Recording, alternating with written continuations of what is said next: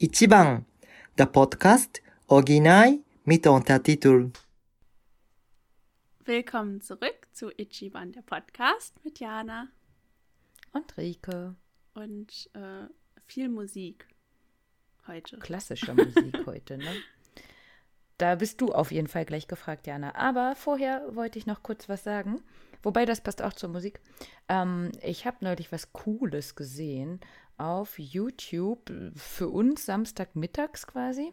Das war Kagura. Das ist ähm, sowas wie ein Theaterstück, ähm, wo halt äh, je nachdem drei, vier Leute sozusagen was vorspielen. Ähm, ganz traditionell japanisch, also ähnlich wie Kabuki. Und ähm, aber mit englischem Untertitel und auch mit Musik im Hintergrund, dass man dann quasi dem Stück so folgen konnte. Also ich habe ähm, Spider Demon gesehen und ähm, als sie dann fertig waren, haben die sich noch mal kurz umgezogen. Das ist äh, ähm, also richtig cool inszeniert worden, auch von den Kostümen und so richtig gut. Also die äh, Spinne quasi, der Spinnendämon hat dann zum Beispiel ähm, Netze gesponnen und das ist dann wirklich halt auf der Bühne lang geflogen und dann haben die da drin getanzt und so. Und äh, am Ende haben die sich umgezogen und haben nochmal Fragen beantwortet über einen Live-Chat. Okay. Und dann konnte man auch äh, spenden sogar. Also richtig cool. Ist quasi Corona-mäßig genau das Richtige, weil wir ja eh nicht hin könnten. Und ähm, da konnten wir es quasi sehen und sogar noch verstehen, weil ähm, Martin, den wir ja auch schon mal in einer Sonderfolge hatten, der halt ähm, auch ja in Hiroshima oder bei Hiroshima gewohnt hat, der hatte das sonst auch live gesehen. Ähm, oder Satoshi war ja auch schon bei Kabuki gewesen, aber wenn man halt vorher nicht unbedingt weiß, worum es geht, dann versteht man natürlich auch nichts. Ne? Also auf jeden Fall eine Empfehlung. Ähm, das machen die anscheinend laut Martin öfter mal. Ähm, bei YouTube da den Channel zum Beispiel mal zu abonnieren, dann kann man da gucken, wann sowas mal wieder stattfindet. Und das zweite, Jana, du hast gerade, bevor das Mikro an war, hast du was gefragt. Ja, also ich habe festgestellt, dass Rike in einem sehr christlichen Haushalt wohnt. Wobei, nein, eigentlich nicht. Denn eure Krippe ist ja schon komplett aufgebaut. Und das geht ja nun nicht. Und du hast vollkommen recht. Ähm, die ist quasi eigentlich wirklich auch nur für die Japaner aufgebaut worden. Äh, für unsere Freunde, Grüße gehen raus. Denn äh, das Zweite, was ich erzählen wollte, ähm, es gibt anscheinend jetzt doch mal ein Video von mir, wer quasi sehen möchte, wie ich aussehe. äh, bei äh, Vollmond, also das ist ja die ähm, deutsche Schule, Online-Schule, bei der ich auch arbeite, wo ja unsere liebe Miyako quasi die ähm, äh, Leitung quasi ist. Ne? Ähm, da haben wir äh, letzten Sonntag ein Live-Video über Instagram gemacht. Da habe ich Kekse gebacken gehabt und habe das vorher fotografiert, wie es geht. Und Miyako hat das quasi online nachgebacken. Und ich habe dann in der Zeit Blödsinn erzählt. Das äh, kann ich ja so ein bisschen. Und ähm, dementsprechend habe ich das vorher hier schon dekoriert, um halt ähm, so viele Wörter wie möglich quasi einzubauen und äh, habe deswegen auch die Krippe mit aufgebaut. Ähm, da ist jetzt gerade auch noch ein Gewinnspiel, wo man halt ähm, Plätzchen quasi gewinnen kann. Und ähm, das kann man quasi immer noch sehen. Also Vollmond online auf Instagram und dann in der Mitte ist da irgendwie so ein TV-Zeichen oder so, da sieht man das noch. Und dann habe ich hier, guck mal, Jana, ihn zum Beispiel in die Oh. Kamera gehalten. Ein, Le Hallo. ein Lebkuchenmann. In, ja, in sehr freudig natürlich. ja. Ich habe ihn auch noch nicht abgebissen. Aber es kommt noch. Ich will immer. Oder hier, guck mal, den habe ich auch. Du weißt bestimmt, wie der heißt, ne? ähm, Tod oder so? Ja, genau. Ja, gut, okay, ich war mir unsicher. Ja, genau. Ähm, also witzige Aktion. Ähm, wenn ihr es noch gucken wollt oder beim Gewinnspiel noch mitmachen wollt, dann guckt mal rein. Und ähm, ansonsten gebt wie immer uns und ähm, dafür dann auch äh, Miyako und mir gerne Rückmeldung, ähm, damit wir überlegen, ob wir sowas nochmal mehr machen oder nicht. Das ist sozusagen deutsch-japanisches Plätzchenbacken. Äh, mehr Deutsch diesmal, weil Miyako am Schuften war und er hat auch ordentlich dann quasi gerödelt. Ähm, und danach hat sie gut geschlafen. äh, aber genau, gebt mal Rückmeldung, ob wir sowas öfter mal machen sollen. Gut, aber jetzt geht's um Musik. Genau. Jana, warum haben wir denn gerade Sekunden in Moll genommen? Äh, ich finde, das ist der schönste Anime. also einer, den ich halt immer wieder gucken kann, weil er halt alles hat irgendwie. Also fröhlich, traurig, nachdenklich, schöne Musik.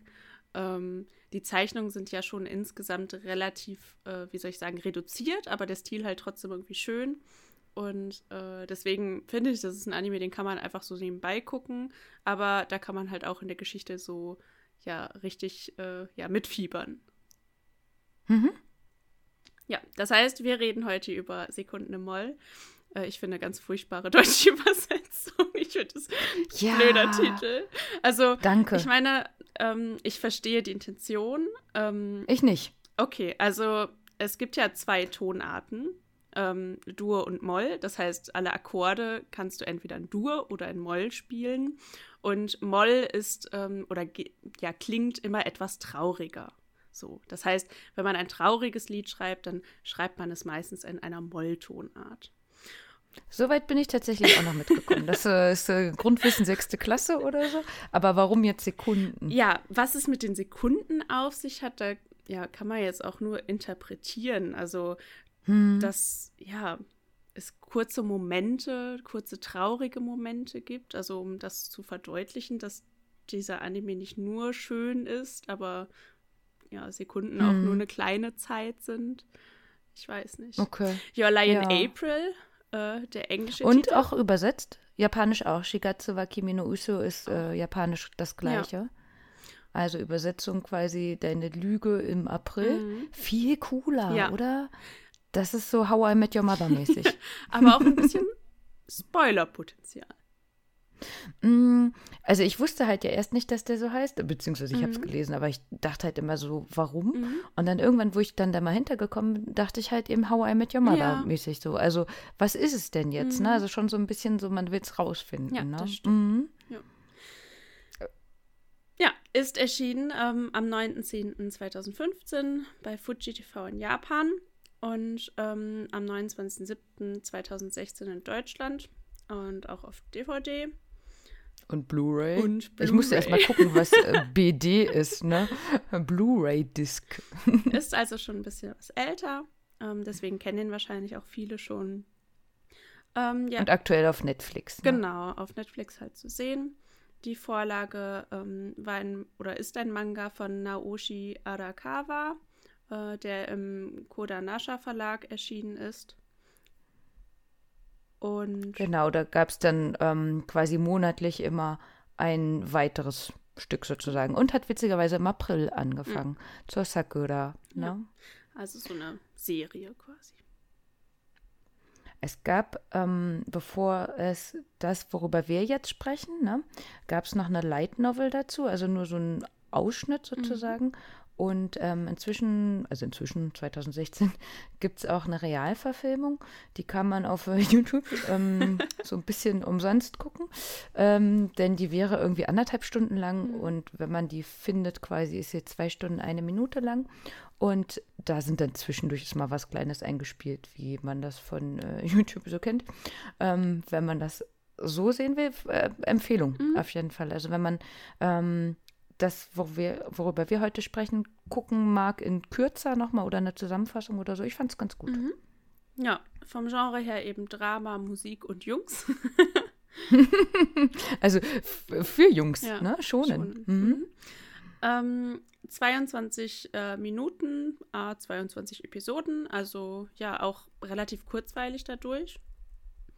Ähm, die Idee ist von Takao Yoshioka. Regisseur war Kyohei Ishiguro und ähm, ist im Studio A1 Picture erschienen. Die Musik ist von Masaru Yokoyama, der auch für ganz viele andere TV-Dramen ähm, komponiert, also Filme und Animes. Das ähm, erste Intro ist von Goose House, Hikaru Nara. Und ähm, dann gibt es noch das Intro von Cola Mode, Na Nairo Symphony. Und Symphonie. Symphonie, ja, genau. Und das allerschönste Lied, ja, Watashi no Uso. Also, ähm, ich habe vorhin schon zu Rike gesagt, immer wenn ich lerne, dann höre ich so Anime-Piano- äh, äh, Playlists, wenn ich nicht gerade irgendwelche Lofi-Beats höre. Und ähm, ja, ich finde, das ist einer so der schönsten Songs noch so. Haben wir auf jeden Fall auch auf unsere Ichiban die Playlist, äh, Spotify-Liste gepackt, Mhm. die drei Songs, ne? Ähm, den originalen Goose House Hikaru Nara zu finden, ging leider nicht. Ähm, auch die Outros, also Mhm. der, der von dem Hikaru Nara zumindest ähm, nachgemachte ganz, ganz viel, ähm, aber das Outro zum Beispiel auch kaum zu finden. Mhm. Ne? Ähm, wahrscheinlich sind da noch irgendwelche Rechte dabei oder so. Ja. Aber ähm, gerade halt Gußhaus fand ich jetzt nochmal, hat auch so einen äh, Ohrwurm-Charakter wieder, ne? Ja, alle Mhm. Lieder davon. Also wie gesagt, es gibt halt wie, auch von allen äh, Piano-Versionen und es ist einfach, die kann ich mir stundenlang anhören. Auch hier Chopin und so. Auch Chopin höre ich ganz gerne. Ja, das ist Cousin Chopin. Ne? Oh je, Gott, oh komm, wir machen mal weiter. Äh, ja, der ähm, Anime bzw. der Manga hat auch äh, natürlich Awards äh, bekommen oder war zumindest nominiert ähm, 2012 und 2013 auch für den Koda Nasha Manga Award für Jungen. Und worum geht's eigentlich? Ähm, Im Zentrum des Geschehens äh, steht eben der Kosei Arima, der ein ja, bekannter Klavierspieler war. Und seine Karriere endet ganz plötzlich, als seine Mutter stirbt, die gleichzeitig eben seine Lehrerin war. Und für ihn ist damit eine Welt zusammengebrochen. Ähm, das äußert sich bei ihm dadurch, äh, dass er plötzlich keine Töne mehr hören kann, ähm, wenn er am Klavier sitzt und spielt. Und äh, ja, jeder, der vielleicht schon mal ein Instrument gespielt hat oder äh, man kann es vielleicht auch, ja, wenn man mal gesungen hat und sich dabei nicht hört. Das ist was ganz Merkwürdiges. Und äh, ja, dann, Hast du das erlebt? ähm, dass ich nichts mehr gehört habe? Nee, aber Mhm. wenn, also ich weiß nicht, wenn du, ähm, ja, wie soll ich das jetzt beschreiben? Aber es gibt ja so Situationen, wo man dann schon mal irgendwie was gesungen hat und dann hat man aber nichts gehört. Mhm. Ich meine, ja, ich habe ja schon viel, also ich habe ja irgendwie schon viel mit Musik zu tun gehabt und auch mal Mhm. irgendwo was eingesungen und sowas alles. Und es ist einfach komisch. Also wenn man seine eigene Stimme nicht hört, dann ähm, hat man ja irgendwie so einen gewissen Kontrollverlust auch. Weil man ja nicht, man hört ja einfach nicht, was man sagt du. und wie, wie das klingt und so. Und beim Ja, Klavier oh. oder beim Instrumentspielen ist es ja ähnlich. Also du bist Mhm. halt einfach irritiert, wenn du nicht das hörst, was, weil du ja auch in Erwartung bist, etwas zu hören. Mhm. Dich dadurch dann Also, korrigieren kannst. Da, dazu ganz kurz, logopädisch gesehen, das heißt Auditory Delayed Feedback. Mhm. Und wenn das bei uns Menschen fehlt, fangen wir an zu stottern. Ah, ja. Und wenn Stotterer das quasi, äh, wenn es denen genommen wird, dann sprechen sie äh, flüssig. Mhm. Ja. Ähm, das ist auch bei, ach, wie hieß der Film, äh, französischer Film? The King's Speech. Ah. Genau, ähm, da haben die das zum Beispiel auch gemacht, Mhm. ähm, das mal probiert und so. Und da hast du vollkommen recht. Ähm, ich dachte jetzt nochmal, aber so wie das äh, jetzt dargestellt worden ist, ähm, war es ja, glaube ich, eher ein psychisches Genau, Problem. also halt eher so ne? eine posttraumatische Belastungsstörung, Ja, die dazu genau. führt. Ja, ja, genau, Mhm. genau. Ich wollte nur halt eben nochmal erklären, also wenn du halt plötzlich nichts mehr hören kannst, dann bist du eben Mhm. irritiert und da dann noch Musik zu spielen, ist ja nun mal etwas, ja, ganz Schwieriges. Also, ähm, Hm. weil halt eben dieses Ja, Feedback fehlt. Ja, auf jeden Fall. Ich wusste nur nicht, ob das quasi wirklich vorkommt, denn Gott sei Dank haben wir ja keine posttraumatische Belastungsstörung. Genau.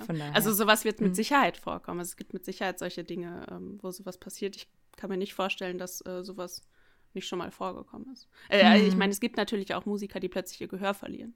Das heißt aber auch Mhm. nicht unbedingt, dass man dann keine Musik mehr spielen kann. Das äh, weiß man ja auch. Ähm, Ja. Aber ja, das ist natürlich erstmal äh, Anders. etwas, womit ne? man umgehen muss. Hm. Genau, also der Kosei äh, ja, versinkt irgendwie in äh, Stille und Dunkelheit, äh, weil ihm wird ja nun mal nicht nur seine Mutter genommen, sondern eben auch das, was ihn irgendwie als Menschen ausgemacht hat. Zwei Jahre später ähm, ja, hat sich noch nichts an seiner Situation geändert und ähm, er verbringt seine Zeit mit seinen Freunden Ryota und Tsubaki. Und dann tritt plötzlich ein Mädchen in sein Leben, die so ganz anders ist. Äh, nämlich Kaori, die ja unglaublich offenherzig ist und wunderschön und ähm, selber auch Musikerin ist und ja eben eine ganz außergewöhnliche Violinistin ist. Und sie schafft es irgendwie, Kusei in ihren Bann zu ziehen und äh, ja, versucht jetzt alles, um ihn irgendwie wieder in die Welt der Musik zu ziehen. Ja. Schön zusammengefasst. Also damit haben wir noch nichts gespoilert, glaube ich. Das sind so die ersten zwei Folgen Ja. oder so. Ähm, für mich super spannend. Ich mag natürlich Musik, ich war da aber nie so tief drin wie du sozusagen. Ne? Und ähm, ich habe alle 22 Folgen geguckt und halt den Film auch. Und ähm, ich verstehe das natürlich so von außen, wie man es versteht als Laie. Ähm, aber ich habe gedacht, wir nutzen trotzdem nochmal die Gelegenheit, äh, dass ich dich ein bisschen befrage und du andersrum ein bisschen aus dem Nähkästchen plauderst. Ähm, von den Sachen, die jetzt hier mit vorkamen oder vielleicht auch, was du äh, selber erlebt hast mhm. oder eben vielleicht auch nicht so gesehen hast, ne? Ähm, hast du dann, äh, willst du erstmal vielleicht selber kurz genau, erzählen? Genau, ich würde, glaube ich, immer, also ich mhm. habe angefangen, Gitarre zu spielen, ähm, oder nein, ich habe eigentlich noch viel früher als eigentlich angefangen. Und zwar ähm, haben meine Eltern mich zur musikalischen Früherziehung angemeldet. Ich glaube. Gezwungen. so wollte ich es nicht ausdrücken. Ähm, das war ein Kurs, ähm, der war rückblickend betrachtet furchtbar. mhm. ähm, ich, ich glaube, das war halt im Vorschulalter oder erste Klasse oder so. Das heißt, ich war noch relativ jung. Ähm, das war so ein Gruppenkurs. Jedes Kind hatte ein Keyboard. Und ähm, ja, im Grunde wurde dann in dieser Gruppe halt eben, haben wir gelernt, Keyboard zu spielen. Ähm, das war irgendwie, äh, ja, das Einzige, was mich interessiert hat, waren diese Sticker. nämlich, wir hatten nämlich das, das Buch, aus dem wir gelernt haben, war nämlich von Yamaha, war super japanisch und dementsprechend super niedlich. oh. Und ähm, ja, das war so das Einzige, woran ich mich jetzt noch positiv daran erinnern kann, weil ich fand es ehrlich gesagt super langweilig und ähm, hatte da auch gar keinen Bock drauf. Und nach diesem Kurs ging es eben darum, ja, ob wir weiter lernen wollen. Das heißt, wir hatten dann ein Alter erreicht, in dem man anfängt, vielleicht ein Instrument lernen zu können und das halt auch eben irgendwie ernsthafter zu betreiben. Ich habe dann noch so eine Probestunde irgendwie Klavier gemacht und ähm, da ich aber Keyboard schon so blöd fand, wollte ich auch gar nicht unbedingt Klavier lernen. Ich glaube, meine Eltern waren da auch ganz froh drüber, weil so ein Klavier anzuschaffen ist ja auch nicht gerade günstig. Mm. Und ähm, ja, die hatten dann eben den Tipp bekommen, dass es eben eine sehr gute Gitarrenschule gibt in meiner Heimatstadt und ähm, ich sollte doch da mal zu einer Probestunde gehen äh, ja, Gitarre, äh, eine Gitarre zu bezahlen, ist auch erstmal irgendwie möglich, weil für Anfänger gibt es halt nun mal auch einfach super günstige Modelle und in den meisten Musikschulen kannst du halt eben dann auch Gitarren leihen. Mhm. Und ja, dann habe ich eben eine Probestunde genommen und fand das auch eigentlich ganz gut.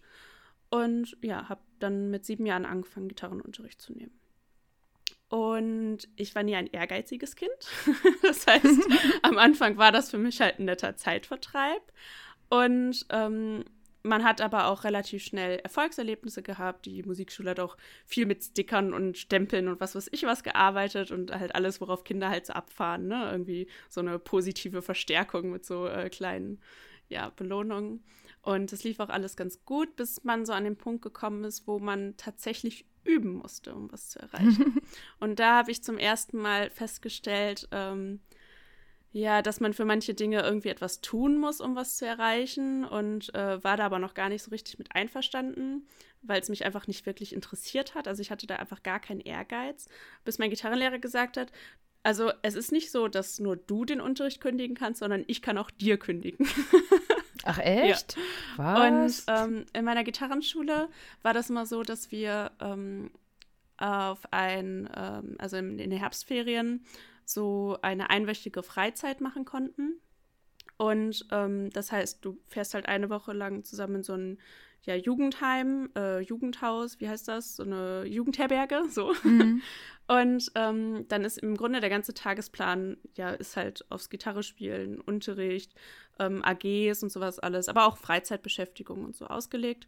Und ich glaube, da war ich dann halt so zehn Jahre alt oder so und ähm, ich hatte damals Gitarrenunterricht zusammen mit meiner Cousine und dann sind wir halt eben mitgefahren dahin. Und dann hat sich alles geändert, weil ähm, wir da einfach nochmal einen ganz anderen Bezug dazu gelernt haben. Das heißt, es hat ja wirklich, die ganze Woche hat, war ja wirklich nur Spielen, mit anderen zusammenspielen. Ähm, ich habe zum ersten Mal in einem Gitarrenorchester gespielt, das heißt mit mehreren Leuten gleichzeitig und so diese Teamerfahrung beim äh, Musizieren noch gemacht und so. Und ähm, durch diese ganz enge Begleitung, also man hatte zwei Unterrichtsstunden am Tag und ähm, also man hatte erst eine Unterrichtsstunde, dann hatte man Zeit zum Üben, danach noch eine Unterrichtsstunde, dann war danach meistens Mittagessen, dann Freizeit und später am Abend dann nochmal AG und ähm, wie heißt äh, halt dieses Orchester. Und ähm, ja, das hat mich dann irgendwie total weit nach vorne gebracht und ich habe gemerkt, wenn ich halt wirklich was tue, weil diese Übungsstunden dann auch wirklich genutzt wurden, weil man hat ja sonst nichts zu tun, ähm, dann macht es auch richtig Spaß, was zu erreichen. Und äh, ja, dann hat es eigentlich angefangen, ähm, dass ich wirklich auch freiwillig geübt habe und wurde ganz schnell halt ähm, besser, sodass mein Gitarrenlehrer irgendwann gesagt hat, so, ähm, das macht jetzt eher Sinn, Einzelunterricht zu nehmen, weil ähm, man eben im Gruppenunterricht nicht so richtig vorankommt. Und ähm, ja, ich glaube, mit 16 habe ich dann das erste Mal ähm, so eine Prüfung abgelegt, wo ähm, dann halt auch viel Musiktheorie dazu kam. Und so langsam habe ich auch gedacht, okay, vielleicht ist Musikstudium ja in Zukunft auch irgendwie was, worauf ich hinarbeiten kann und sowas alles. Und ähm, wir haben an ersten Wettbewerben teilgenommen und sowas alles. Ja. Das äh, Krass. war dann so Hast der Verlauf. den, äh, Ja. den schwarzen Gurt in Gitarre oder sowas? ja, also da war, davon war ich auf jeden Fall noch weit entfernt. Ich glaube, wenn man den schwarzen Gurt in Gitarre ähm, bezeichnen wollte, dann wäre das auf jeden Fall ein Studium an einer hochkarätigen Mhm. Universität oder so. Mit Konzertexamen und so. Das war nie mein Ding, weil dafür war ich immer noch zu faul. Also das muss ich wirklich dazu sagen. Ich habe zwar irgendwann angefangen zu arbeiten, aber ich bin nie über, auf diesen, an diesen Punkt gelangt, wo ich wirklich acht Stunden am Tag geübt habe oder so. Hm. Ähm, das ist nie passiert. Und warum? Weil du zu wenig gezwungen worden bist. Vermutlich, ja. Ja, cool. Aber schon viel mitgemacht. Und so Wettbewerbe auch, Genau. ne? Also, Wie war das? ähm, das, ja, das war auch ganz witzig. Also es gibt ja der bekannteste ähm, Wettbewerb eben für Musiker ist halt eben äh, Jugend musiziert. Ähm, also für ne, jugendliche Musiker. Ähm, und das war nie ein Ziel von mir, da teilzunehmen. Bis ähm, es eben so war, dass äh, in dem Jahr es so war, dass man als Quartett beziehungsweise als Gruppe eben auftreten konnte. Ich glaube, das war ähm, Duo, Quartett oder Trio, also das also halt zu zweit, zu dritt oder zu viert. Und äh, wir haben dann mehr oder weniger aus dem Spaß heraus äh, uns mit vier Leuten zusammengetan und haben gesagt, ey, wäre doch voll cool, wenn wir einfach, wenn wir das einfach machen. Ähm, ich muss auch wirklich sagen, Quartett spielen ist das Coolste, was es gibt an, auf der Gitarre. Das, es macht einfach Mhm. unglaublich viel Spaß. Und ähm, dann haben wir das einfach gemacht. Und ähm, mein, also unser Lehrer damals ähm, ist auch jemand, der halt selber auch komponiert und der hat teilweise selber Stücke für uns geschrieben und hat halt einfach unglaublich gut mit uns daran gearbeitet, sodass es wirklich ähm, ja nicht mehr ein Spielen von Noten ist, sondern wirklich das Interpretieren eines Stückes und äh, halt, ja, das kann man gar nicht erklären, wenn man das ähm, selber nicht mitgemacht hat, aber ähm, wenn du in einem Quartett spielst, dann kommunizierst du halt auch so super krass miteinander und äh, du musst ja einfach eingespielt sein und zusammen die gleiche Emotion rüberbringen und so und das äh, daran zu arbeiten macht einfach unglaublich viel Spaß. Und Mhm. dann sind wir mehr oder weniger als Underdogs aus unserem Bereich, also wir waren ja eine große Musikschule und viele unserer ähm, Gruppen haben halt eben teilgenommen. Und wir waren halt alle vier Leute, die halt nicht schlecht waren, aber auch ähm, eben, wie schon gesagt, keine Leute waren, die acht Stunden am Tag üben. Und ja, sind mehr oder weniger so als Underdogs da angetreten und haben dann aber gleich den ersten Platz mit äh, Weiterleitung bekommen und sind halt eben bis zum ähm, Bundeswettbewerb gekommen, also wo dann wirklich die besten ähm, Gruppen aus ganz Deutschland spielen durften. Und äh, Oh. damit haben wir halt gar nicht ge äh, ja, gerechnet. Weil das irgendwie, Mhm. wir hatten halt Bock da teilzunehmen, wir hatten Bock daran zu arbeiten, aber wir hatten halt eben nicht das Gewinnen ähm, irgendwie ja so im Blick. Äh, wir haben halt immer gesagt, auch wenn wir weiterkommen, ist ja cool. Und wenn nicht, dann hatten wir halt trotzdem Spaß. Und äh, es war dann natürlich aber noch schöner, wenn man dann sieht, dass man wirklich auch Mhm. weiterkommen kann. Mhm. Ah, schön. Das passt aber, finde ich, auch gut ähm, zu Sekunden in Moll, ne? Also dieses äh, Spielen des Spielens Willens quasi, oder um nicht mehr vergessen zu werden. Hm? Genau. Ähm, aber dieses, was du meintest, zu viert und mit dem Kommunizieren, das ist ja auch das, was ähm, bei Kose und Kaori auf der Bühne passiert ist oder äh, gewesen ist. Ähm, wie ging das von der, also kannst du es beschreiben, wie man da kommuniziert? Also viel passiert ähm, natürlich hauptsächlich in den Stunden, wo man übt, weil man ähm, sich ja auch darüber unterhält, was das Stück jetzt eigentlich irgendwie ähm, für eine Emotion rüberbringen soll. Mhm. Und ähm, man übt dann natürlich auch bestimmte Sachen ein. Das heißt, wie etwas klingt. Äh, man testet zusammen bestimmte Sachen aus. Und wir hatten dann ja nun mal auch unseren Lehrer dabei, der uns ähm, dann auch viel nochmal an Anregungen gegeben hat. Und ähm, auf der Gitarre gibt es halt viele Möglichkeiten, etwas sehr hart klingen zu lassen, zum Beispiel, indem man sehr weit am Steg, also quasi unten an der Gitarre spielt, oder etwas sehr weich äh, klingen zu lassen, indem man sehr weit oben spielt, also da, wo man auch greift. Da klingt die Gitarre einfach anders. Je nachdem, wie doll man anschlägt, ähm, wie laut man spielt, wie leise man spielt. Und sowas probiert man dann einfach aus. Und ähm, wenn man dann da sitzt und zusammen spielt, macht man halt auch viel über den Körper oder über Blicke. Also beim, mhm. man macht sich sehr groß, wenn man sehr laut spielt oder macht sich sehr klein, man lehnt sich weiter nach vorne oder nach hinten. Ähm, damit signalisiert man viel. Und wenn man dann eben so einer Gruppe zuguckt, dann äh, sieht man halt eben auch, dass diese Bewegung mehr oder weniger von allen gleich gemacht werden, beziehungsweise wenn es eine Stimme gibt, die sich gerade zurücknimmt, weil sie eben keinen wichtigen Melodiepart hat, sondern eher eine Begleitung ist, dass diese Person sich zurücklehnt und jemand anderes ganz weit vorne ist und dann wechselt man sich ab, indem plötzlich eine andere Stimme dann die Melodie übernimmt und so und dann hat man halt ganz viel Bewegung da drin und so mhm. kommuniziert man dann im Grunde. Mhm. Und ähm, das ist ja die Variation, die du auch meintest. Das hat ja jetzt hier in der ähm, Serie auch viel Platz gehabt. Ähm, dass zum Beispiel bei diesem Wettbewerb, wo die beiden eben zusammengespielt haben, ähm, der Lehrer dann meinte ja, ähm, der Kose spielt in dem Sinne falsch. Ne? Mhm. Und ähm, da meinte mein Freund, der ja auch in der Band spielt oder mehreren, ähm, weißt du denn, was da passiert? Und ich so, nö, weil für mich ist, ich mag Musik oder ich mag Musik mhm. nicht. Ne? Und er meinte halt, ähm, dass der Kose zum Beispiel zu laut gespielt mhm. hätte, weil er ja nur die Begleitung war. Ähm, hörst du sowas? Also, dass, äh, ohne dass jetzt der mhm. Lehrer daneben stehen würde und sagt, das ist äh, falsch in dem Sinne? Also, ähm, hättest du das gehört?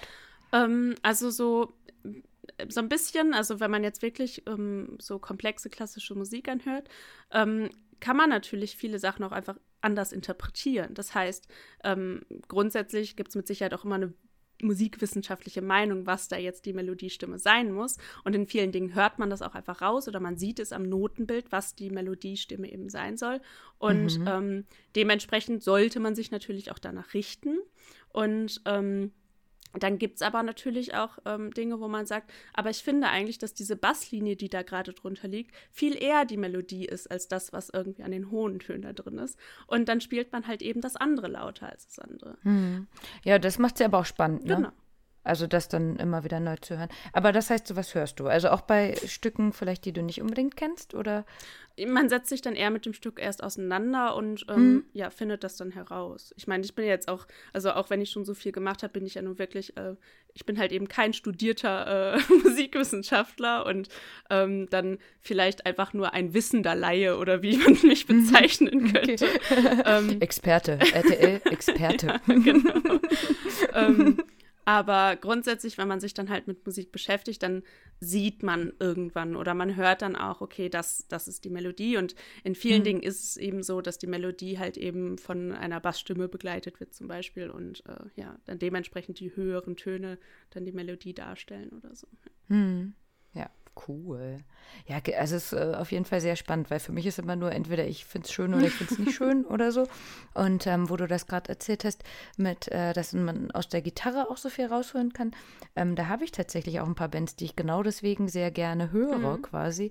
Ähm, ich hätte aber nie sagen können, dass es jetzt deswegen ist, weil ich mich halt mit der Theorie nicht beschäftige mhm. oder so. Ich kann halt nur sagen, dass ich sowas als sehr äh, emotional empfinde. Mhm ja. was da passiert. Ja. Also die Band, die ich jetzt meine, falls mal jemand reinhören möchte, ist zum Beispiel Dornreich. Und ähm, das ist äh, nicht die Anfangssachen, das ist noch Black Metal, aber später, das besteht halt aus äh, Gitarre und Geige quasi. Mhm. Und zwischendurch kommt mal ein Schlagzeug oder so. Und mehr ist es gar nicht. Und Gitarre und Geige, ähm, da kann man schon einiges ja. rausreißen. Ne? Also ein Lied heißt zum Beispiel Jagd und ähm, man hört es halt quasi, ne? Mhm. wie die mhm. Jagd beginnt und wann sie kommt und so. Hammer, richtig, richtig gut. Ähm, ja. Und genau, äh, wichtige Frage, Jana. Und äh, du weißt aber, für wen du das dann gespielt hast immer? für wen ich das gespielt habe. ja. Gut, nein, also das, das, ist ein Anime und das soll es auch bleiben und so, aber ähm, Kaori meinte ja dann zu Kosei, dass er sich bitte überlegen soll, für wen mhm. er das spielt und das würde einen Unterschied machen. Ich denke, damit ist die Variation gemeint. Wahrscheinlich habt ihr das dann darüber äh, gemacht, indem ihr kommuniziert habt oder vorher euch in der Theorie äh, überlegt habt, was ihr ausdrücken wollt. Mm, es ist schon so, dass du dir eine Geschichte überlegst, teilweise für Stücke. Mhm. Also ähm, ja, also ich meine, manche Stücke ergeben sich halt eben dann daraus, wie sie heißen oder was sie überhaupt sind. Also es gibt ja so, also in der klassischen Musik dann halt einfach Stücke, die dann heißen wie ein Tanz und dann weißt du, das soll ein Tanz sein und der, ähm, dieser Tänze sind halt in, ähm, in diesem, diesem Tempo und sind dazu da, um wirklich ausgelassen zu tanzen. Und dann gibt es Tänze, die langsam und ähm, tragend und ja, so, wie heißt das, so stolz oder so sein sollen. Und dann mhm. weißt du auch, okay, so sollst du spielen. Ne? Weil das, das wird dir dann einfach vorgegeben dadurch, was das für ein Stück ist. Und dann gibt es mhm. ja aber auch gerade dann halt eben in der moderneren Musik ähm, oder einer zeitgenössischen Musik, so sagt man das, ähm, Stücke, ja, wo du da vielleicht erst selber diese Geschichte zu richtig ähm, dir im Kopf ja spinnen musst, um dann eben bestimmte Emotionen rüberbringen zu können und zu überlegen, ähm, wie möchte ich dann an dieser Stelle auftreten und so. Und es hilft auf jeden Fall, wenn man sich ähm, irgendwie Geschichten dazu ausdenkt. Ähm, und so arbeitet man dann auch eben an Stücken. Also ich hatte halt ähm, in meinen späteren Jahren, als ich halt eben überlegt habe, Musik zu studieren, auch Unterricht bei einem äh, russischen Gitarrenprofessor.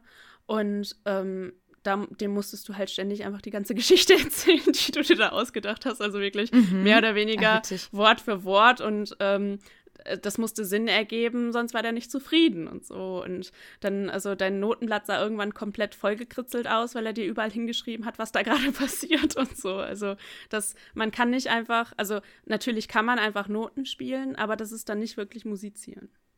Hm. Ja, also kennst du Dornreich zufällig? Der Name nee, sagt ne? mir was auf jeden Fall. Ja, okay. Äh, Habe ich also sogar als Tattoo, ne? Und da wäre zum Beispiel halt der Hexe nächtlich Ritt. Also das ist ja schon einfach mhm. so tragend von, von der Bedeutung her vom Namen. Ähm, da hört man das auch auf jeden Fall. Also wenn ich das sogar höre, ist das, glaube ich, das, was du erzählst ja. für Taube, Blinde, wie auch immer. Also ich glaube, da, da kann man das ja. ganz gut nachvollziehen.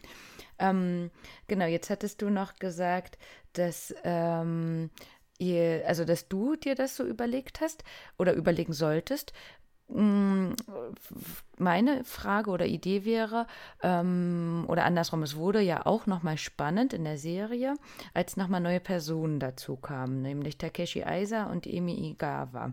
Äh, für mich war das dann so, wow, jetzt verstehe ich was von der Musik. Da kam nämlich Iron Maidon mhm. auf dem Shirt von dem Typ. die, die, kannte ich dann auch. Und ähm, da, das war aber genau dieses, also nicht ja unbedingt die Geschichte, aber was ich dich vorher gefragt hatte, hörst du das denn raus, was da passiert oder nicht, dass die beiden das auch ganz klar rausgehört haben und den Kosei ganz klar analysiert mhm. haben. Ne? Ähm, du meintest ja schon, dass du eher ähm, dich mit deinen wie nennt man das dann, Gitarrenkollegen, Kolleginnen, ja. also mit eurem Quartett genau. quasi. Genau. Ähm, ihr habt die lockere Schiene gefahren, aber hast du dann auch andere analysiert? Also ich sage jetzt mal, vielleicht ihr wart schon dran oder wart noch nicht dran oder so, um dann zu gucken bei einem Wettbewerb, ähm, was machen die anderen und passt das so oder so? Ähm, also wir haben uns schon auch Sachen angehört und dann auch schon so, ähm, ja, so Interpretationssachen ähm, waren schon auch drin. Ich glaube, wir waren aber schon ja irgendwo auch noch auf einer Schiene, wo es vor allem auch um Technik und äh, klang es wirklich alles sauber, waren die wirklich übereinander, ähm, gab es irgendwie ja Fehler, also richtige Fehler im Spiel oder ähm, ja, das ist halt eher sowas, was man dann wirklich macht, wenn man richtige Konzertgitarristen, glaube ich, zuhört. Mhm. Weil auf diesem Level haben wir einfach nicht gespielt. Also. Also ich glaube, ich wäre auch einfach zu aufgeregt. Hm. Ich, also da, da wäre ich dann, glaube ich, taub in dem Moment. ja, also genau. Also wir waren schon auch alle aufgeregt. Ähm, ich, wie, wie, da bei Jugend musiziert war es halt wirklich dann ähm, total abgefahren, weil wir halt wirklich, ne, also unsere, unsere Gruppe, wir hatten halt unseren Spaß und es war halt irgendwie alles cool und ähm, dort sind wir halt wirklich auf so Leute getroffen, die halt, ja, so super klischeehaft, äh, kleine Professoren und äh, ja, äh, wie oft übt ihr denn am Tag? Und ja, ich bin ja froh, wenn ich mhm. auf meine zehn Stunden komme. Und du denkst nur so, ja, auf jeden Fall, so viel habe ich auch gelernt in den letzten zwei Wochen. ja, ja und, perfekt, ähm, so wäre ich, glaube ich, auch. Ja, und das ja, weiß ich nicht. Also ich meine, manche mussten sich natürlich auch darüber profilieren. Und das ist ja auch okay. Ja, also da kommt ja auch einfach drauf an, wie groß da die Leidenschaft von einem selbst ist oder wie hoch der Druck ist. Und das äh, passt auch zu dem, was ich als nächstes gefragt hätte. Ähm, Jetzt in der Serie ist es natürlich aufgefallen über die Mutter von Kosei. Ich finde, man kennt das viel irgendwie aus dem Fernsehen, was so amerikanische Mütter zum Beispiel mit ihren Kindern machen, mit Diese ihren kleinen Beauty Contests oder so. so. Ja, ja, ja, genau, genau. Ähm, und was mir ganz stark auch nochmal in den Sinn kam, war dieses, egal was du tust, es gibt mindestens äh, Es verschiedene gibt Sprichwörter. einen ne? Es Asiaten, der besser ist oder acht. Richtig, genau. Oder es gibt mindestens acht Asiaten, die das Ja. nochmal besser können. Und äh, das war für mich ähm, jetzt hier in der Serie immer so ein bisschen natürlich, ne, mit der Mutter im Hinterkopf bedrückend, aber es waren ja einfach viele ähm, Talente Mhm. sozusagen zu sehen, die natürlich auch von ihren Familien begleitet worden sind. Ähm, du hast ja gesagt, deine Eltern waren locker, du warst locker, aber ähm, wenn du jetzt schon sagst, da waren so kleine Professoren, ähm, hast du das dann auch miterleben können, dass da die Familie vielleicht im Hintergrund viel mehr Druck als nötig äh, oder ich weiß gar nicht, wie ich Mm. sagen soll, äh, möglich als noch gut quasi? Ähm, ich glaube, ich habe nie direkten Druck erfahren, sondern eher passiven Druck, weil meine Eltern ähm, auch immer wieder thematisiert haben, dass sie mir alles ermöglichen, was sie nie bekommen haben. Mhm, Ähm, mhm. Ich, das haben meine Eltern nicht bewusst gemacht, um mir ein schlechtes Gewissen zu machen, weil ich glaube, das ist denen gar nicht bewusst gewesen, dass mir das ein schlechtes Gewissen erzeugt. Äh, erzeugt. Ähm, aber das, sowas geht halt nicht spurlos an jemandem vorbei. Ähm, und dadurch hatte ich, glaube ich, immer irgendwie einen passiven Druck, dass das, was sie ja investiert haben, um mir das zu ermöglichen, ähm, für mich nicht nur eine Freizeitbeschäftigung gewesen sein darf, über die ich dann später erzählen kann, ah, ich habe übrigens Musik gemacht. So, also, ne, weil also Musik oder ein Instrument zu lernen ist ja immer noch, oder ein Instrument zu beherrschen, ist ja irgendwie immer noch etwas, worüber man sich in irgendeiner Art und Weise profilieren kann. Ähm, oder äh, mit dem man halt eben einfach nur ja, Freizeit äh, verbringt. Ähm, und ich hatte halt immer das Gefühl, dass es nicht nur dabei ja bleiben dürfte, sondern es muss dann auch in irgendeiner Art und Weise meine Zukunft bestimmen, indem ich halt eben Musik studiere oder irgendwie sonst was damit mache. Dazu kam aber auch, dass ich halt nicht wusste, was ich sonst machen soll. also, es war dann halt, hat es halt irgendwie beides bedingt. Ähm, ja, das heißt, also ich habe nie aktiven Druck irgendwie verspürt, aber halt irgendwie schon, ja, so das Gefühl gehabt, ähm, dass ich mir aber Druck machen müsste oder so. Hm. Okay, ja. Ähm, dazu, wir haben natürlich auch unsere Freunde ein bisschen gefragt, also ähm, sowohl äh, Satoshi als auch die liebe Miyako waren wieder so lieb und haben uns ausgeholfen mit den Fragen.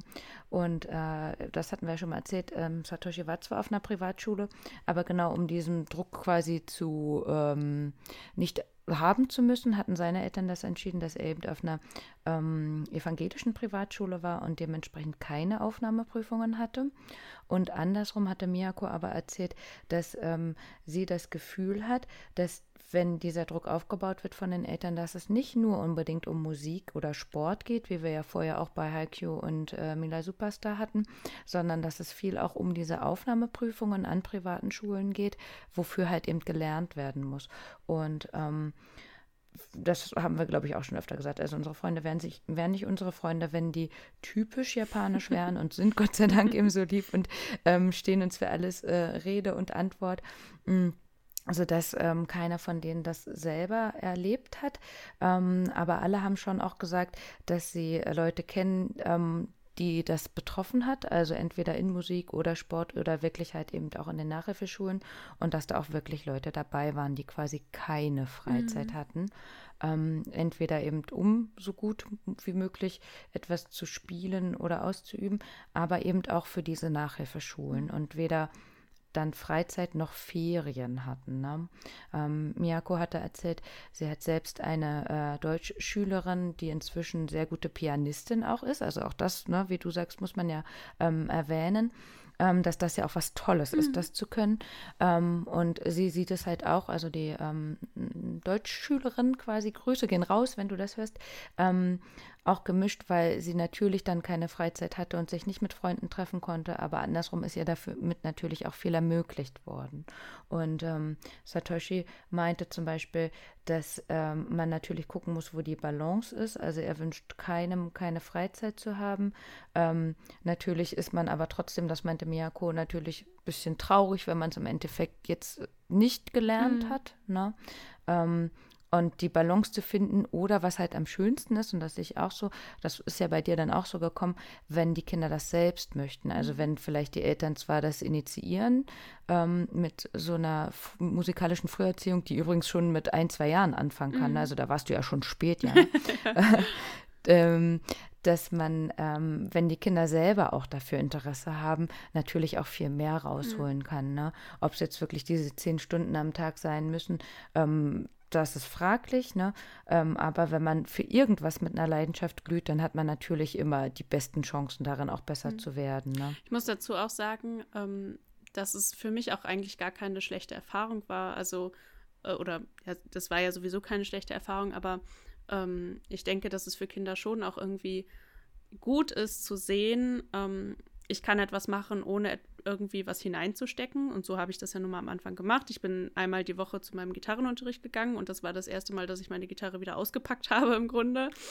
Aber wenn man auch nur ein bisschen was investiert, und das war bei mir am Anfang so, dass ich im, einfach immer vor der Schule, ähm, also bevor ich loslaufen musste oder losfahren musste, habe ich immer mich hingesetzt und zehn Minuten nochmal gespielt. Sehr zum Ärger meines Vaters, weil ich dann unten im Wohnzimmer, wenn, während er noch gefrühstückt hat, da schon eine Gitarre klimpern war.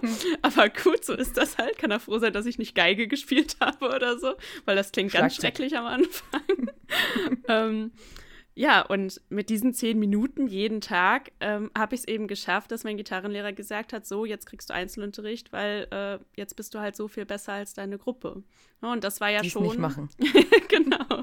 Das ist ja schon auch eine wichtige Erfahrung, die man als Kind irgendwie machen muss oder die, die, die halt gut ist, wenn man sie als Kind macht, weil das sich ja auch auf alle anderen Lebenslagen irgendwie übertragen lässt. Ne? Also es war ja kein, ähm, ich habe mich da ja nicht für aufgegeben, sondern wirklich nur ein bisschen was investiert und so viel daraus bekommen.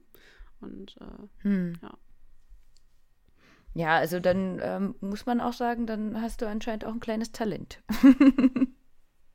ja, also Punkt. nee, Finde ich, find ich super. Also, das kann man ja dann auch mal so stehen lassen, weil das ist ja gerade äh, heutzutage so in der Gesellschaft immer dieses, äh, kannst du das, ah, nee, mh, hm, ich sag mal lieber nichts oder hm. so, ne?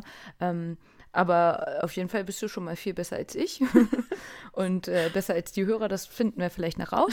ähm, äh, während du übrigens erzählt hast, äh, ist mir eingefallen, ich hatte mal Blockflötenunterricht.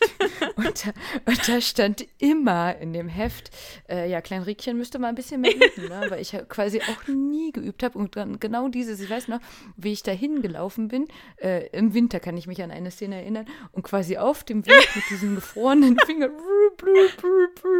Und dann halt immer die, jede Woche wieder, wie, wie man diese Finger da so drauflegen muss, damit keine Luft rauskommt. Ne? Das ist quasi auch alles, was ich davon mitgenommen habe. Als ich mich natürlich für die Logopädie beworben habe, habe ich aber ganz dick und breit reingeschrieben, dass ich mal Flöte konnte. ja, uff, äh, nee, nicht so. Ja, ja. Ich sage auch heute noch, ich kann Gitarre komplett und Klavier vergessen. spielen. Dabei könnte ich heute vielleicht noch den Flohwalzer auf dem Klavier spielen. Oh, immerhin, ne? Dun, dun. Ja. Aber ja, okay. ich hatte auch, also ich habe in meinen ersten Gitarrenheften, und da fällt mir gerade ein, dass ich die, glaube ich, sogar noch habe, vielleicht kann ich mal ein Bild raussuchen für uns, äh, viele Lieder, wo dann ein Stempel drunter ist, wo drauf steht, mehr üben.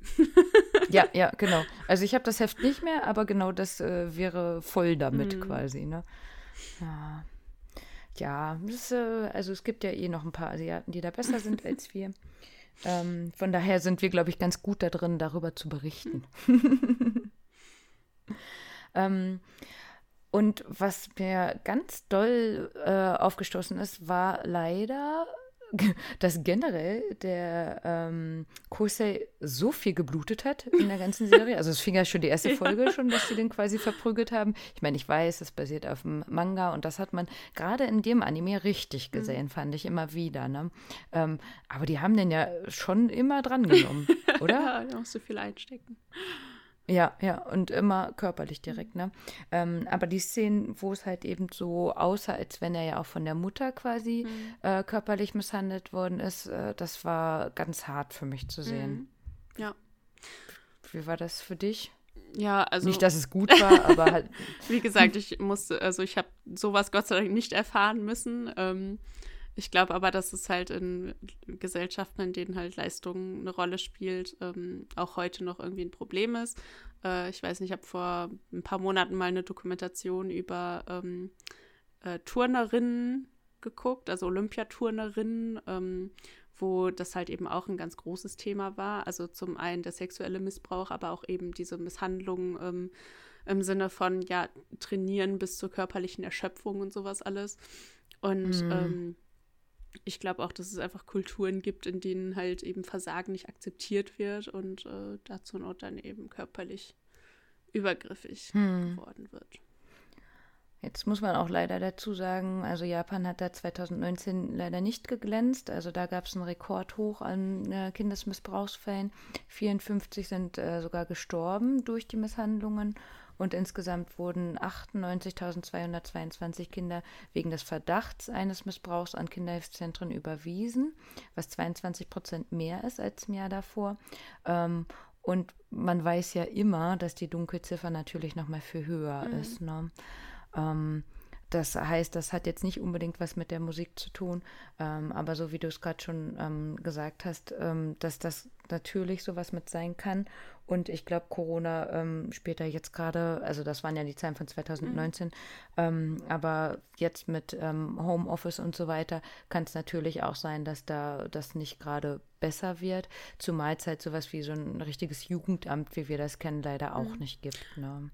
Ja, ohne jetzt irgendwie genaue ähm, Kenntnisse darüber zu haben, würde ich behaupten, dass die meisten Misshandlungen an Kindern eben aus Überforderung beziehungsweise halt eben äh, selber psychischen Krankheiten bei den Eltern zum Beispiel geschehen. Also dass wahrscheinlich nur ein kleiner Teil halt eben diesen Bereich, der äh, wir glauben, körperliche Züchtigung hilft dir besser zu werden, sondern der größte Teil wahrscheinlich äh, ja tatsächlich aus anderen Gründen irgendwie passiert, aber wahrscheinlich, ja, ist das beides. Hängt das irgendwie beides miteinander zusammen. Mm, ja, also wir wünschen es natürlich auch keinem, ne? Ähm, aber ich finde, gerade jetzt hier äh, konnte man das, oder wer ist das was, was man halt nochmal mit ansprechen soll, dass äh, wir da natürlich ganz klar dagegen sind, ist äh, logisch. Ähm, ich bin halt immer der Meinung, wenn man das mal einmal anspricht, äh, dann äh, schadet das nicht, weil, äh, wie gesagt, Leidenschaft, finde ich, ist nicht das gleiche wie das, was Leiden schafft. wer war das nochmal? Oh, Die oh. Leiden des jungen Werther. Ah. Wow. Ähm, wer, wer, hätte gedacht, dass sowas heute noch Guck aus mir rauskommt, ne? Mann. ähm, aber ähm, ich denke und hoffe auch einfach, dass das nicht äh, der Alltag hm. quasi hm. ist. Ne?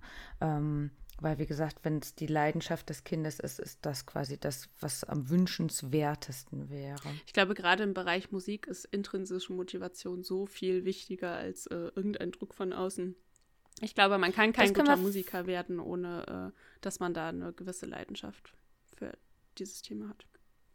Ja, ähm, einmal ganz kurz, jetzt sind wir eh schon so drin, können wir vielleicht nochmal erklären. Also intrinsisch bedeutet halt ähm, aus sich heraus. Mhm etwas zu üben, ne? extrinsisch wäre, ähm, liebe Jana, wenn du jede Woche fleißig übst, dann bekommst du ein Kaninchen. und intrinsisch ist, ja, wenn ich weiter so schön übe, dann kann ich das vielleicht mal studieren. Ja. Äh, der Rest ist, also extrinsisch ist nie gut, wobei ich sagen muss, bei uns äh, nach der Logopädie bekommen die Kinder auch immer einen mhm. Bonbon und äh, teilweise heißt das wohl auch das Rieke-Bonbon, ähm, obwohl es bei Netto gibt, das verraten wir den Kindern aber nicht. Und ähm, das sollte halt nicht die Motivation sein. Ne? Es gibt halt Dinge, ähm, für die hast du keine intrinsische Motivation und da ist es dann einfach nicht verkehrt, einen extrinsischen Motivator zu finden. Also einen Hasen zu versprechen. Ja. also ich meine, äh, ja, es ist also gerade bei Kindern, glaube ich, also ich bin zwar nie für äh, Bonbon-Pädagogik, aber es gibt auch einfach nicht. Dinge, die lernt der Mensch nicht anders. Also ähm, ich weiß nicht, wie viele Menschen nicht mehr arbeiten gehen würden, wenn sie dafür kein Geld bekämen. Ja, also es ist, ja. Es, ja. Es, es, ist halt, es gibt halt einfach Dinge, die tun wir eben nur, äh, weil wir dafür einen Verstärker äh, bekommen und äh, mhm. damit muss man leben. Da muss man dann halt eben nur abwägen, wo man diesen Verstärker wirklich braucht und wo vielleicht irgendwann nicht mehr. Hm. Also wir bräuchten den Gott sei Dank nicht. Also da sind wir wieder beim äh, Loben oder zumindest bei der Selbsteinschätzung. Ähm, da haben wir echt Glück. Also unsere äh, Warteliste auch, ist auch hm. einfach super lang. Und ähm, heißt, theoretisch können wir uns auch ein bisschen die Patienten aussuchen oder andersrum zu sagen, eben die, die nicht üben und nicht kommen, ähm, die kommen, gehen auch wieder mhm. raus. Ne? Und von daher ist äh, das Bonbon ein kleines Schmankel. Ähm, aber ohne Corona ist es schon so, dass die Kinder auch gerne uns umarmen mhm. und äh, kuscheln würden und so weiter. Ne? Ähm, von daher ist das ja später genauso, denke ich, ähnlich wie bei dir oder eben mit der Früherziehung, musikalischen Früherziehung, dass man dann sagt, naja, wir haben da gespielt. Mhm. Und wenn das so rüberkommt, dann ist es ja quasi auch schon intrinsisch zu sagen, boah, ich habe mich so darauf gefreut, da zu spielen. Genau. Und am Ende können sie trotzdem alle äh, gerade aussprechen oder halt eben äh, mehr als den Flohwalzer ja. oder so. Ja, alles richtig gemacht, ne? Mhm. Ähm, da nochmal zurück auf unsere Serie. Ähm, das finde ich nämlich auch mit dem, was da alles passiert, dass sich die Charaktere auch dementsprechend verändern. Mhm. Ne? Also eben ähm, der Kosei mit seiner posttraumatischen Belastungsstörung in sich gekehrt quasi. Ich will jetzt nicht sagen, dass er am Ende äh, extrovertiert ist. nee. das nicht. Ähm, aber ich finde, er hat sich schon gemacht. Ja. Ne? Also das finde ich ist jetzt auch nicht spoilermäßig, aber man kann sich ja schon denken, dass er nicht da drin verharren würde. Ansonsten müssten wir sagen, wir sind schon so weit, dann schaltet jetzt ab. Nein, schaltet bitte nicht ab. naja, irgendeine ähm, Entwicklung muss dann äh, Anime ja schon haben. Richtig. Vor allem bei 22 Folgen, ja. ne? irgendwas muss da schon passieren. Ähm, wie fandest du dann zu Bucky? So als Charakter in der Entwicklung?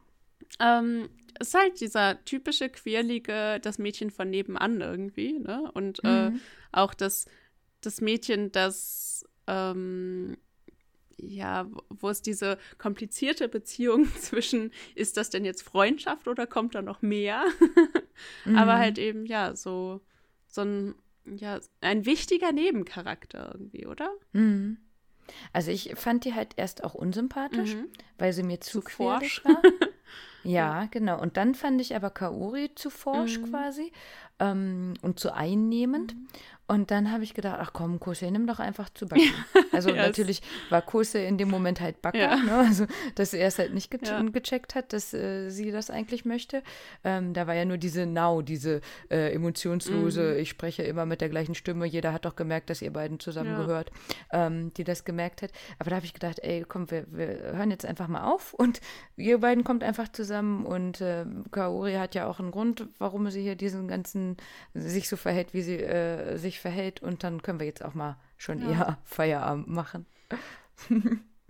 ähm, heißt, um das zusammenzufassen, es ist nicht mein Lieblingsanime, wobei ich glaube ich immer noch kein Lieblingsanime habe. Ich bin ja jetzt schon, schon viel weiter mit dir. Ich habe ja vorher keinen geguckt. Ja. Ähm, aber ich denke, für mich persönlich gibt es noch bessere. Mhm. Also ich kann halt sehr gut nachvollziehen, dass du mit deinem musikalischen Hintergrund ähm, das sehr toll fandest. Das war auch das, was ich im Nachhinein äh, bei anderen nochmal gelesen hatte. Ähm, für mich ist es halt, naja, komm, jetzt kommt mal zum Punkt. Mhm, okay. Kann ich verstehen. Willst du nicht ausführen? Musst du auch nicht. Ähm, was ich noch ganz schön fand oder was passend dazu war, der Ort, wo das gedreht worden ist, das soll, ähm, also gedreht worden bei der Realverfilmung und gezeichnet ist äh, Nerima. Das ist auch ein Teil von Tokio, aber schon ganz oben im, ja, ich und Landkarten hatte Nordwesten von mhm. Tokio, wo auch gesagt worden ist, dass ähm, dort äh, mit die ältesten Leute wohnen, also abgesehen von Okinawa zum Beispiel. Ähm, was ich nochmal spannend dazu fand, ähm, da sind halt viele Manga-Künstler tatsächlich auch und viele Animationsstudios, aber andersrum finde ich, klingt das auch, als wenn da schon mal so ein bisschen auch reichere Personen wären. Mhm. Und um jetzt wieder den Bogen zu schließen, ähm, alles, was dir ja auch ermöglicht worden ist, was deine Eltern gemacht haben, geht ja immer nur dann, wenn gewisse Voraussetzungen vorhanden sind. Also zum einen, wenn halt das Geld, das nötige Kleingeld auch mhm. da ist und zum anderen eben auch die Lokalität. Ne? Also im letzten, wie sagt man immer, hinter Tupfingen oder so, letzten Dorf ähm, irgendwo ähm, und mit vielleicht nicht ganz so viel Einkommen oder so, wäre sowas generell nicht mhm. möglich. Und da meinte halt eben Miyako zum Beispiel auch, dass gerade natürlich Tokio und dann vielleicht noch ein etwas reicherer Vorort quasi, ähm, da natürlich auch viel mehr Möglichkeiten mhm. hat, sowas zu erschaffen, als hinter Tupfingen. Definitiv, ja. Mhm. Ähm, wobei das halt eben auch dann ein Fluch sein kann. Also ich habe ja lange in der Übermittagsbetreuung gearbeitet in Köln und äh, diese Übermittagsbetreuung war halt quasi in Kooperation mit einem Gymnasium, das halt als Elite-Gymnasium gilt. Also zumindest da galt. Ich weiß nicht, ob das immer noch so ist, aber. Ähm, Oder die Schüler sich so sehen, ne? äh, nee, schon dieses Gymnasium sich so gesehen hat. Äh, dementsprechend ähm, waren dort eben Schüler, die von ähm, Persönlichkeiten äh, ja, waren, die was auf sich halten. Das heißt, es waren irgendwie ähm, ja, alles mögliche. Also Diplomatenkinder ähm, und ähm, Kinder von irgendwelchen Musikproduzenten und äh, weiß nicht, also Leute mit viel Geld auch. Und ähm, dementsprechend hatten die Kinder teilweise auch einfach krasse Freizeitpläne. Mhm. Das heißt, es war eine Ganztagsschule und danach sind die Kinder teilweise noch zu uns gekommen und danach dann weiter zum Golfunterricht und mm. zum Geigenunterricht und was weiß ich was. Und du hast halt schon dem einen oder anderen immer mal angemerkt, dass er gar keinen Bock darauf hat und jetzt eigentlich nur Bock hätte, mm. hier ein bisschen abzuhängen und ein bisschen zu kickern und den Freunden vielleicht mal draußen zu rennen oder so, weil äh, die schon eben den ganzen Schultag hinter sich haben, wo die auf ihrem Hintern sitzen mussten und gehorchen. Und äh, ja, dann weiß ich nicht. Ja. Die wenigsten also kleinen also Jungs träumen dann davon zu golfen, glaube ich. Also die würden vielleicht lieber. Fußball spielen. Nein, nein, golfet ist. Oder, oder heutzutage irgendwie eher über Twitch und dann, äh, also YouTuber werden oder halt äh, beim Zocken Geld verdienen oder so. Das glaube ich. Aber da, das wissen die ja da noch nicht. Ja, aber wo du sagst, also das habe ich auf der Arbeit genauso, ne, wo es dann heißt, naja, Donnerstag zwischen 17.45 Uhr und 19.30 Uhr. Ach, da haben wir noch nichts. Da könnte ja der dreijährige Finn Luca oder so ähm, ja noch zur Logopädie mhm. kommen, ne? Wo ich denke, hm, ich könnte auch noch Samstag um 12 anbieten. Ehrlich? Ne? Wo ich denke, ja. oh Gott, das das äh, muss auch nicht sein. Ne? Also ich glaube, ähm, ich habe genauso wie du, ähm, also ich war im Chor gewesen mhm. zum Beispiel. Ähm, und, oh, da haben wir es wieder. Ich war im Kirchenchor. Jana. Hm. Siehst du, ich habe das nämlich von gar nicht aufgelöst mit der Krippe, als ich das aufgebaut habe am Sonntag. Da hat äh, Jebus gefehlt. Und ich habe den noch irgendwie 20 Minuten gesucht, weil die Könige schon da waren. Und ich lege die oh sonst Gott, immer. Also mein, mein christliches Herz. also ich, ich habe ja einen kirchlichen Arbeitsvertrag, ja. Und ich, da steht ja, glaube ich, drin, dass ich äh, die Werte der christlichen Kirche und die Inhalte oder keine Ahnung, irgendwie sowas steht da drin. Also ich meine, ich weiß das natürlich natürlich komplett auswendig, was alles drinsteht. ja, natürlich. Oh, du lebst Heiligen ja Drei Könige am Ehemann. 12. schon in der Krippe. Oh Gott, oh Gott.